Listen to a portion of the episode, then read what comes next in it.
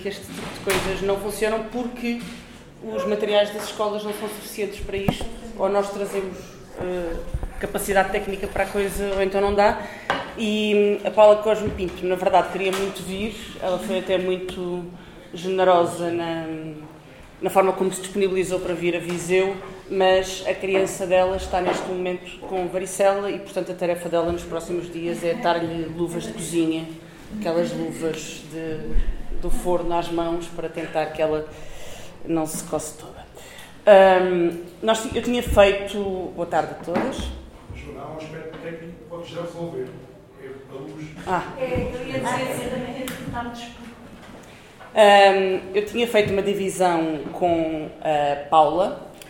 Uh, essa divisão, uh, dessa divisão constava o acordo de que ela daria um bocadinho o panorama das várias discriminações de género que atravessam a nossa sociedade.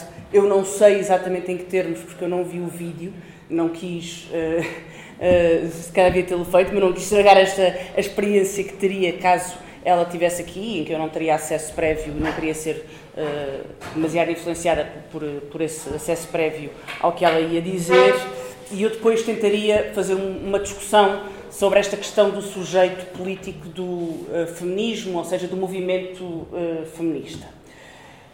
Tendo ficado sem a primeira parte, eu farei a minha, eu acho que elas funcionam bem de forma independente e na verdade a minha não está preparada para ser tão curta como eu desejaria. Um, e, e explico-vos porquê, porque tenho andado a ler muito sobre isto e, e acho que é uma, é, uma, é uma construção teórica que ainda estou a fazer sobre a teoria crítica feminista, sobre um conjunto de concepções que entram em áreas académicas que eu não domino, como a filosofia e outras, e, e, e às vezes as tentativas de resumo exigem uma capacidade de abrangência teórica que eu ainda não tenho sobre o assunto. E, portanto, acho que podemos lançar aqui talvez um, um debate que o Bloco vai necessariamente agarrar, porque o Bloco tem e quer continuar a discutir as questões do feminismo e julgo que a direção uh, também, uh, em breve, te, proporcionará momentos de discussão sobre feminismo e sobre o movimento feminista. Eu acho que toda a gente, e eu queria partir daqui, toda a gente neste momento sabe quem é a Jenny Hermoso. A história da Jenny Hermoso e do Rubiales não passou ao lado de ninguém que tenha televisão ou que assista a meios de comunicação uh, de massas a história do, do beijo, do beijo do presidente da Federação Espanhola à jogadora, à capitã da seleção espanhola de futebol quando eles ganharam, quando elas ganharam o campeonato, o campeonato de, feminino de futebol. A propósito desse beijo, uma procuradora uh, da República escreveu um artigo de opinião no público que se chamava O Beijo Milionário. E nesse artigo de opinião ela tem um destaque, aliás é isso que é o destaque da notícia, em que ela diz Contando o caso a uma colega turca de Ankara, esta invocou a sorte do Ocidente por se, por se perder tempo com tais questões. Isto deixou-me a, a, pensar, eu voltarei, se for necessário, a esta matéria, mas a, a, Procuradora continua a dizer que, num primeiro momento, Jenny Hermoso soube enquadrar o beijo como deve ser, ou seja, uma brincadeira irrelevante, e só mais tarde vestiu um manto de, vi, de vítima posta, póstuma que eh, insistentemente lhe estendiam, talvez por conveniência profissional. E termina a dizer: enterrou a sua verdade. E isto é uma perspectiva eh, diferente daquela que nós, provavelmente, nesta sala temos sobre aquilo que aconteceu naquele dia. Eu tenho às vezes dificuldade em ler a minha própria letra, portanto, se eu hesitar, eh, espero a vossa solidariedade. Um, mas esta história tem muitos condimentos para fazer um debate sobre o que é o feminismo um, mau. Agora, não, agora, agora é o, a tecnologia que não está a ajudar. Sobre o que é o, o, o feminismo hoje. Porque vejam bem, o que é que nós temos? Nós temos uma mulher branca, de sucesso, famosa, A Jenny Hermoso jogou nas melhores equipas, numa coisa que está em ascensão, que é o futebol, o futebol jogado por mulheres, europeia. Uh, não sei qual é a condição económica dela, mas certamente não, ser, não pertencerá às camadas mais pobres da uh, sociedade. A desempenhar uma performance daquilo que é, ou que parece ser uma conquista de igualdade, que é uh, o campeonato do mundo do futebol que não é futebol feminino, é futebol jogado por mulheres, mais visto da história do futebol de, de mulheres, e portanto nós temos toda esta cena até uh, que um único gesto causa um, um, causa um impacto uh, brutal. Um único gesto, que é o beijo do presidente da uh, Federação. E esse gesto tem três formas de ser interpretado. Uma é a da procuradora que escreveu o artigo no público, que é uma brincadeira irrelevante. A segunda forma de ser interpretado é um ato inapropriado para o cargo. É a forma do presidente da Federação Portuguesa de Futebol. É inapropriado para o cargo. Foi a, foi a expressão que ele utilizou. A outra, que é a nossa, é de que isto é um toquezinho das, nas costas do patriarcado perante uma conquista das mulheres e das mulheres no desporto. Ou seja, ou seja isto é o, uh, pode ser por coincidência, por ser o momento que é, mas é o patriarcado à vista de todos a dizer alto lá que quem manda aqui ainda sou eu. E o facto de estares aqui no lugar de campeã, num desporto que é maioritariamente masculino, não te despe do corpo que tem, não te despe das codificações que esse corpo tem, e, portanto, não te despe do teu género. Alto lá que o facto de ter chegado aqui não faz deste, desta sociedade menos patriarcal e do papel que tu desempenhas dela, nela menos mulher. Agora que eu acabei a parte de futebol, podemos continuar. Uh, uh, e, portanto, nós que interpretamos aquele gesto assim, aquele gesto como mais um exemplo de um sistema patriarcal, entendemos que aquele gesto não deve apenas ser censurado socialmente, aquele gesto deve ser punido institucionalmente. E, portanto, tem que haver uma consequência institucional, para além da censura uh, política, porque achamos o quê? Porque achamos que, há umas que as regras maioritárias da sociedade devem reconhecer a nossa visão sobre aquilo que aconteceu ali e não a visão da procuradora que escreveu um artigo de opinião em que diz que a jogadora enterrou a sua verdade ao, por conveniência profissional, embarcar no discurso da vitimização, que é, aliás, uma interpretação muito frequente quando se trata de assédio ou de abusos contra, uh, contra uh, mulheres. Uma destas uh, três opções, não é, de ver este ato como uh, um ato irrelevante como um ato inapropriado ou como um, mais um exemplo do patriarcado, uma dessas três uh, opções identifica o sujeito político do feminismo. O feminismo enquanto prática e o feminismo enquanto uh, teoria crítica. E eu acho que nós devemos entender o feminismo como ideologia, pelo menos é assim que eu o entendo, ou como contra-ideologia.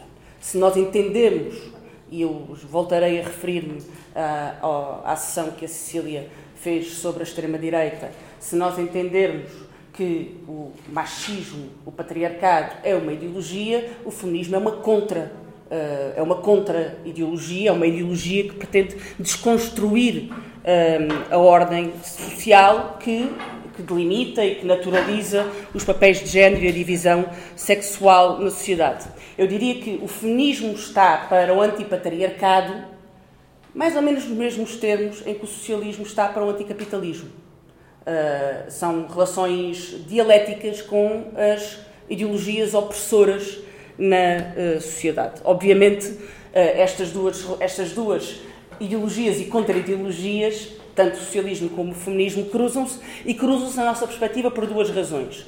Uma é porque o capitalismo e o patriarcado estão ligados e, portanto, obviamente, o feminismo e o socialismo também têm de estar ligados. A segunda razão é porque a emancipação da mulher pressupõe a emancipação do ser humano e a emancipação do ser humano não é possível num quadro de relações sociais desiguais como aquelas que é apresentada pelo, uh, uh, pelo, pelo capitalismo. Agora, a questão é, o que é que isto nos diz sobre o sujeito político deste movimento? Nós entendemos que o socialismo é uma contra-ideologia que pretende destruir o patriarcado. Muito bem, quem é que protagoniza esta ideologia? Quem é que é a força transformadora da sociedade no que toca às relações uh, de género? Eu acho que nós temos que tirar algumas, uh, algumas características deste sujeito político do uh, feminismo a partir daquilo que eu acabei de dizer. A primeira coisa é que, e que vem desta discussão sobre a relação do feminismo com o socialismo, o, o sujeito político do feminismo é um sujeito político autónomo. O que é que isto quer dizer? Quer dizer que cruza-se, mas não se confunde com as opressões, as opressões de género cruzam-se, mas não se confundem com as opressões de classe, com as opressões racistas, com uh, outro tipo de opressões. É óbvio que o patriarcado não vive suspenso no ar, portanto, se as nossas relações sociais são relações sociais no quadro capitalista, o patriarcado encaixa nesse quadro capitalista, mas o patriarcado é pré-existente ao capitalismo. E eu aqui abro umas aspas para falar de um livro que se chama A Origem do Patriarcado, de uma historiadora cujo nome eu não apontei, mas se quiserem, tenho, não apontei aqui, mas tenho aqui noutras notas, em que ela vai buscar as origens do patriarcado à antiga Mesopotâmia. Uh, o berço da civilização, um dos berços da civilização ocidental. Ela chega à conclusão que o patriarcado tem mais de dois mil anos e ela vai, imbuída de espírito crítico uh, marxista, procurar mudanças visíveis no estatuto económico e jurídico das mulheres. Mas à medida que aprofundava as fontes e o estudo, um, percebeu, e cito, que a análise da formação de classes, que com a análise da formação de classes não ia a lado nenhum. E que a questão essencial para perceber a origem do patriarcado e a evolução do estatuto das mulheres na, nessa, na numa antiguidade mais longínqua era a questão da sexualidade e da uh, reprodução e que era isso que estava, era isso que marcava ao longo de dois mil anos, apesar de vários estatutos económicos e jurídicos, era o controle da sexualidade e da reprodução que marcavam uh, o patriarcado, as relações desiguais de género e a construção desta ideologia uh, chamada uh, patriarcado. E ela acrescenta que para, para, completar a sua análise sobre esta relação de relações de género versus relações de classe, ela acrescenta que é certo que homens e mulheres foram excluídos e discriminados por causa da sua classe, mas nenhum homem foi excluído por causa do sexo, ao passo que todas as mulheres o foram. Esta relação da sexualidade é uma relação interessante e volto a fazer a ligação com aquilo que a, que a Cecília disse no painel da extrema-direita, para fazer agora um salto uh, cronológico brutal para a extrema-direita, não é? Porque uh, uh, a Cecília fazia uma ligação entre a luta anti-aborto e a luta anti-imigração. A teoria da substituição, de que vão tirar daqui as pessoas brancas europeias para trazerem para cá imigrantes, que é diretamente ligada ao inverno demográfico e à questão do, da luta anti-aborto. E isto não, não é senão controle da sexualidade e da reprodução das mulheres e uma das origens, se não a principal, da, do antifeminismo da, da, da, da, da extrema-direita.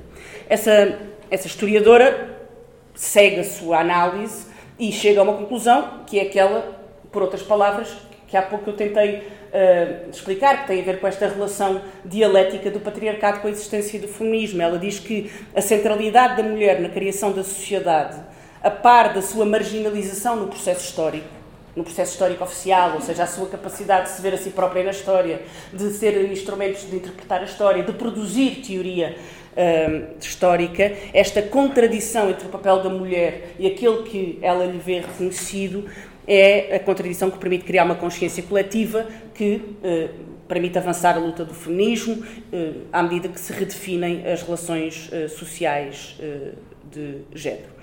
Portanto, é a existência do feminismo não é uma opinião deste ponto de vista, nem é uma teoria que organiza um movimento. A existência do feminismo, à luz da teoria crítica marxista ou daqueles que nos consideramos dessa linha de pensamento, é, é uma decorrência dialética de uma coisa chamada patriarcado e opressão uh, uh, patriarcal. Autonomia. Segunda é que esse sujeito político é plural. E, portanto, ele é complexo. Ele convive com uh, muitas entidades, muitas identidades. Tal como o patriarcado não é um sistema de opressão histórico, o feminismo também não é uma teoria histórica, uh, é feita de, de, relações sociais, nem é uh, a geográfica. E, portanto, quando se fala do sujeito feminismo, a primeira resposta é imediatamente: ok, o sujeito do feminismo são as mulheres, porque são as mulheres que são as vítimas das relações um, desiguais de género, mas a pergunta que segue é a pergunta que marca a discussão teórica do movimento feminista nos últimos meio século, que é, está bem, mas o que é que são mulheres? Uh, e a entrar nessa discussão é que eu vou tentar sintetizar, porque eu não tive, confesso, capacidade para, um, para as teias de debate que isto, que isto, uh, que isto traz. Mas há, um, nesse debate destacam-se uh, dois campos, um que é chamado campo essencialista, um, outro que é chamado campo anti-essencialista, que está mais vinculado às teorias filosóficas ou às correntes filosóficas uh, pós-estruturalistas. O campo existencialista, ou seja, o que, é que acontece? A partir dos anos 60, o movimento, o movimento feminista estrutura-se historicamente em vagas, a partir dos anos 60, as organizações de mulheres começam a perceber que são demasiado brancas, demasiado europeias, demasiado uh, uh, ocidentais para aquilo que é a realidade das mulheres e para, para, para o crescimento de organizações de mulheres com outras uh, geografias outras mundividências. E, portanto, a ideia de que há um sujeito único que é a mulher é posta em causa porque essa mulher está identificada, do ponto de vista universal e abstrato, com uma mulher branca norte-americana e isso é posto em causa. Eh, esta perspectiva de que só há uma mulher ou um tipo de mulher, uma categoria de mulher é identificada como essencialismo, seja essencialismo marcado pelo corpo pelas características biológicas ou por outras, é, é, a ideia de que há características que definem as mulheres, e nos anos 90 é posto em causas por estas correntes pós-estruturalistas uh, que, que, rompem, a, mais, a voz mais sonante disto é a Judith Butler, e que criam a ideia de que aquilo que marca a identidade eh, é muito mais uma subjetividade de discurso eh, e de construção performativa do que propriamente as fundações materiais, digamos assim, das relações das relações sociais e o que nos leva depois para um debate sobre se o sexo é biológico ou se o sexo não é biológico, no qual eu não, eu não vou entrar. O que me interessa retirar desta discussão é que ela, no limite, não nos serve. Porque ela ela, ela, no limite, leva a uma falsa dicotomia entre economia e cultura. Uh, uma das correntes é, é, é, é, particularmente marcada pelos aspectos materiais da desigualdade, uh, que são evidentes, que é a desigualdade de, de, na vida, não é? dos salários, do acesso a trabalho, da vida doméstica, etc. E a outra é profundamente marcada nas identidades e na capacidade de, romper com essas identidades uh, uh, opressoras. Aquilo que vai acontecer é que para umas as outras são liberais, ou seja, para as chamadas essencialistas, as, as aqueles, aquelas que, aprofundam a questão da identidade são liberais, porque veem as questões de maneira histórica ou acima de, das outras relações sociais, e para aquelas das correntes pós-estruturalistas, as outras são, uh, de alguma forma, conservadoras, porque olham apenas para as consequências da desigualdade e não para as origens uh, subjetivas da, das desigualdades e das construções uh, sociais de género. A decorrência deste debate é aquilo que ficou conhecido como o debate entre reconhecimento e distribuição. Ou seja, dependendo de cada uma das correntes, uma delas acha que o problema é uma questão de políticas de identidade, então a resposta está no reconhecimento dessas identidades e que isso sim é revolucionário face à ordem social de género.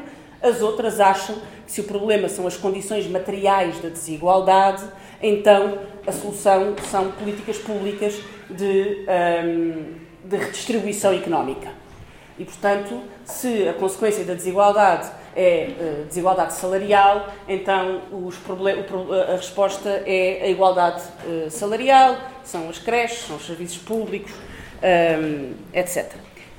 esta teoria, em particular da distribuição, tem vários problemas teóricos que nos causam problemas políticos.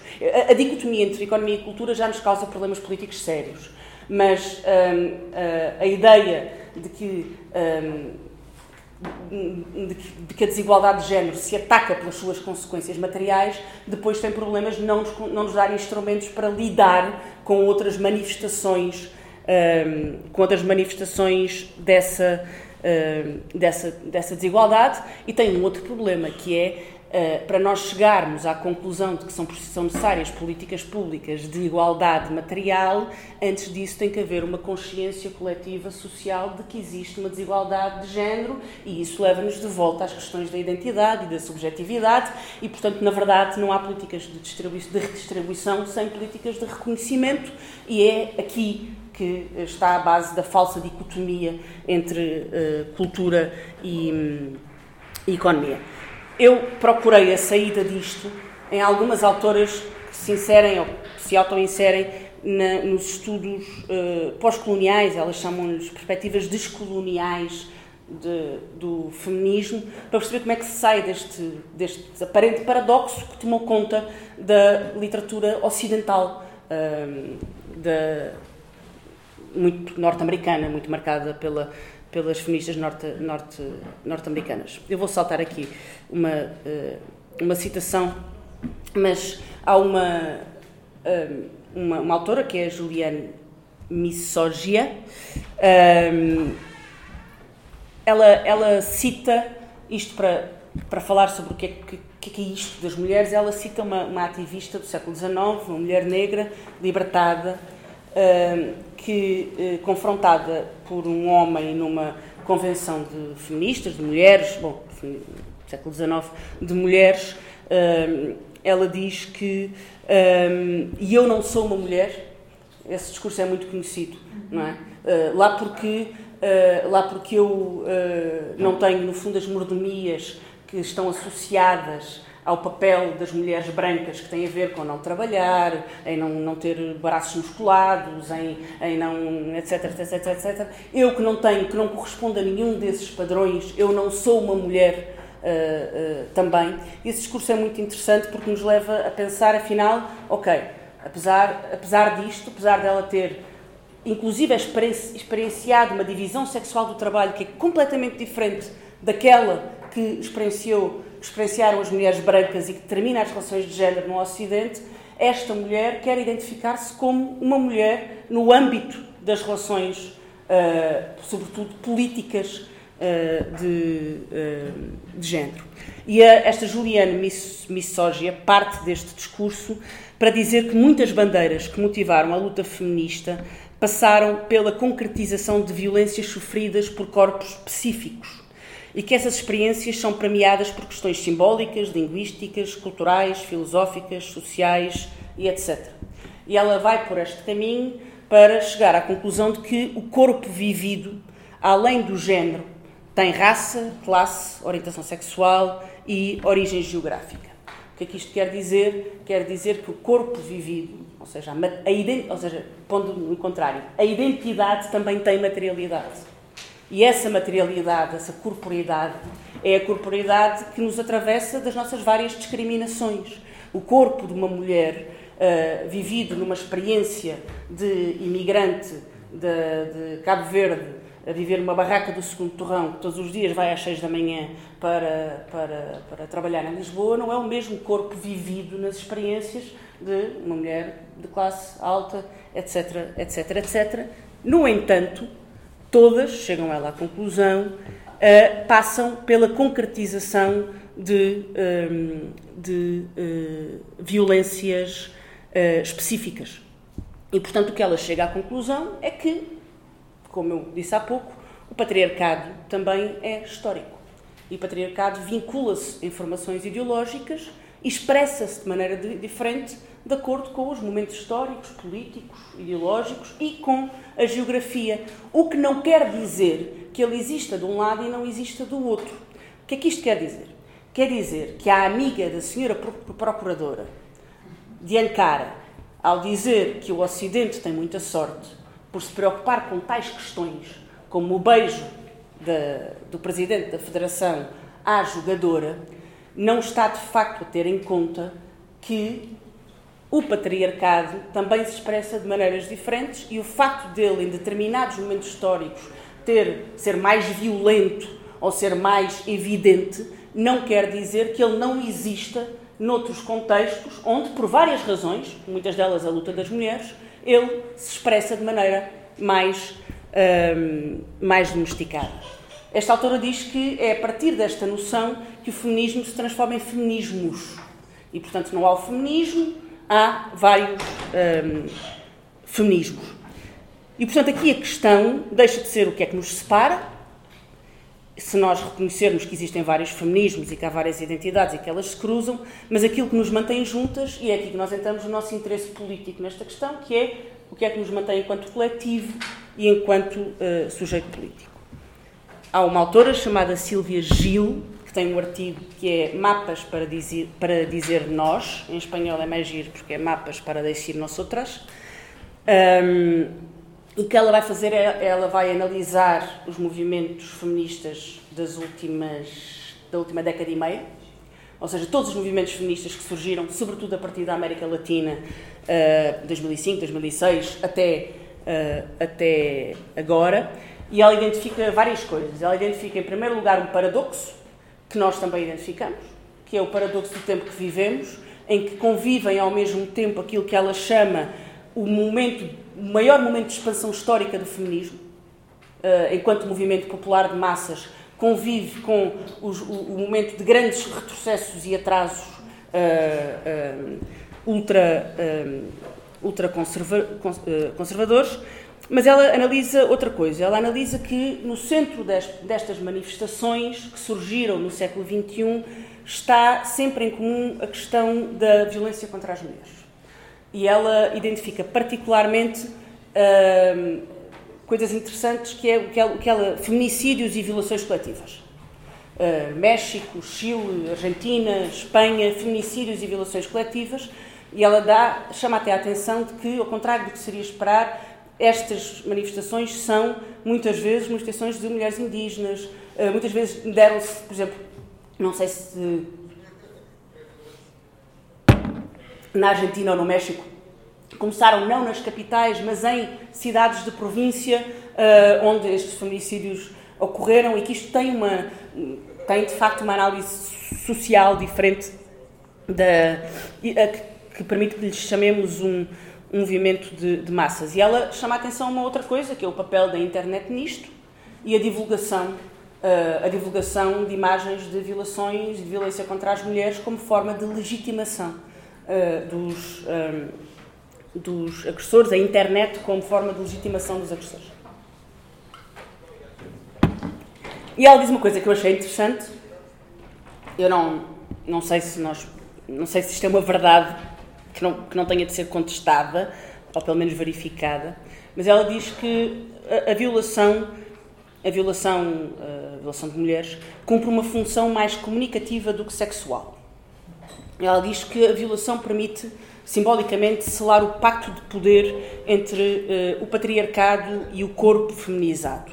E, portanto, ela olha para a violência como uma domesticação de género.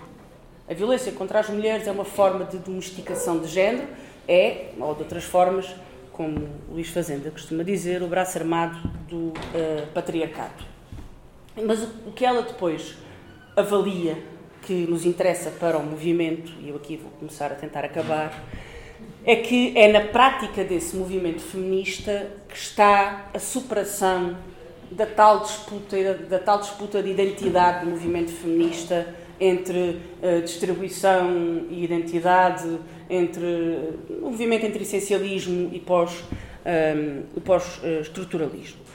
Uh, o, que ela, o que ela analisa é que estes movimentos massivos e mundiais de mulheres que ocorreram nos últimos anos mostraram que não é preciso desprendermos da corporidade, ou seja, da materialização, da opressão que cada uma de nós sente em cada contexto, para ter um movimento uh, de massas, por um lado, e para ter um movimento radical, uh, por outro. O que ela diz é que estas manifestações, pela prática, conseguiram uma coisa que a teoria não conseguiu, que é superar a dualidade, superar e recompor a dualidade do público-privado, sensibilidade, razão, indivíduo e sociedade. E isto tem uma, uma, uma questão muito interessante do ponto de vista de, das, das, exigências, porque hum, ela chega à conclusão, e na minha opinião, bem, e com lições a tirar para o movimento feminista hoje, que as exigências destes movimentos de massas que aconteceram no século XXI não reproduzem uma divisão estanque entre assuntos privados e assuntos públicos, ou seja, uh, exigências em relação ao papel da mulher dentro de casa e o papel da mulher nas instituições uh, públicas, divisão entre sexualidade e poder, reconhecimento e distribuição, direitos económicos e direitos de existência e direitos culturais, violência contra os corpos e violência exclusão institucional e, e, e, política e que, portanto, estas manifestações conseguem dirigir as suas reivindicações simultaneamente em relação às instituições, à rua, ao público, ao privado, aos sindicatos, às redes sociais e, portanto, elas dialogam com um conjunto de, uh, de instituições sociais, digamos assim, que que já não obedecem àquelas divisões uh, entre economia e cultura, que eram aquelas que, simplisticamente dizendo, nos queriam impor teoricamente. A outra conclusão dela que eu achei interessante é que ela diz que estas práticas de já não a essas divisões e reformular tudo e dirigir estas exigências contra o patriarcado simultaneamente em várias dimensões da sociedade também questionaram a noção clássica do Estado como instância exclusivamente coerciva. Ou seja, ela, uh, reconhecendo que há um movimento de massas que se mobiliza contra a questão da violência e contra o papel subjetivo da mulher na sociedade, também uh, reconhece que estes movimentos souberam dirigir-se uh, e ocupar as instituições e tentar redefinir as instituições a favor de necessidades sociais. E, portanto, tentar redefinir políticas públicas e perceber o papel das políticas públicas e da exigência de políticas públicas num conjunto de outras uh, uh, necessidades sociais, decorram elas ou não de relações uh, institucionais. E, portanto, nós temos vários feminismos, a manifestação do ele não não é igual socialmente demograficamente, sociologicamente, geograficamente, economicamente à manifestação do Me Too, não são iguais. Quer dizer, se olharmos para aquilo, elas, elas têm características e composições muito diferentes, que também não é igual à huelga uh, feminista aqui do Estado espanhol, que não é igual ao Niuna Menos, que não é igual a, a, a, a outras manifestações, mas elas têm um corpo em comum que é a ideia de que, de, do combate à, eh, à opressão do, do patriarcado. E, portanto, eu termino dizendo que, termino com a conclusão a que ela, a que ela chega, uh, se eu interpretei bem, que é qual, qual é a tradução política para nós uh, destes, uh, destes movimentos em relação ao sujeito político do feminismo. Um é que o feminismo é coletivo, ou seja, é que nós, é, para, quando eu digo para nós, é digo para nós esquerda. Não é? O que é que nós que nos reivindicamos de um feminismo uh, que, que, se cruza com o feminismo socialista, qual é, é que é a conclusão sobre o movimento feminista que temos a retirar destas mobilizações? A primeira é que ele é coletivo, uh, por oposição ao feminismo liberal, mais individualista, mais centrado nas conquistas individuais eh, de cada mulher, mas com quem se faz alianças em momentos concretos, contra, em manifestações contra feminicídios, em, em reivindicações sobre, uh, sobre aborto, por exemplo, e também muitas mobilizações na América Latina são hoje história dessa aliança, como Portugal foi uh, palco dessa aliança. A segunda conclusão é que é um espaço em disputa, e, portanto, é inútil tentar, uh, uh, tentar delinear as fronteiras do espaço de resistência e de luta contra o patriarcado, e isto é muito importante para uh, nós termos a consciência de que neste um feminismo que seja verdadeiramente de massas e que seja verdadeiramente uh, contra-ideológico, neste sentido de oposição antipatriarcal, neste momento é um feminismo que inclui mulheres trans.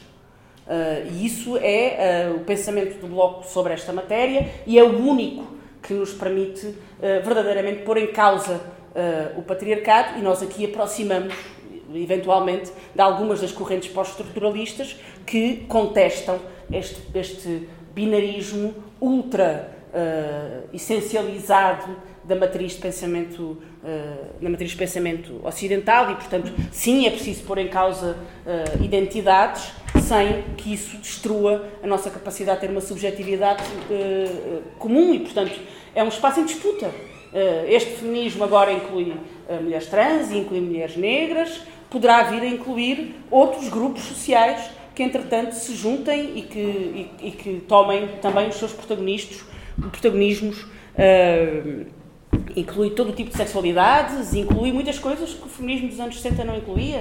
Uh, o, feminismo, dos anos 60 desconfiava das lésbicas, uh, alguns setores, uh, quer dizer, nós, e, e, foi, e foi se tornando cada vez maior. No Brasil inclui mulheres indígenas, que têm uma, uma perspectiva da, das questões de género que nós não podemos nem, nem imaginar, inclui as questões pós-coloniais, as questões racistas, mas inclui-as sempre numa perspectiva de combate uh, anti, uh, anti-patriarcal.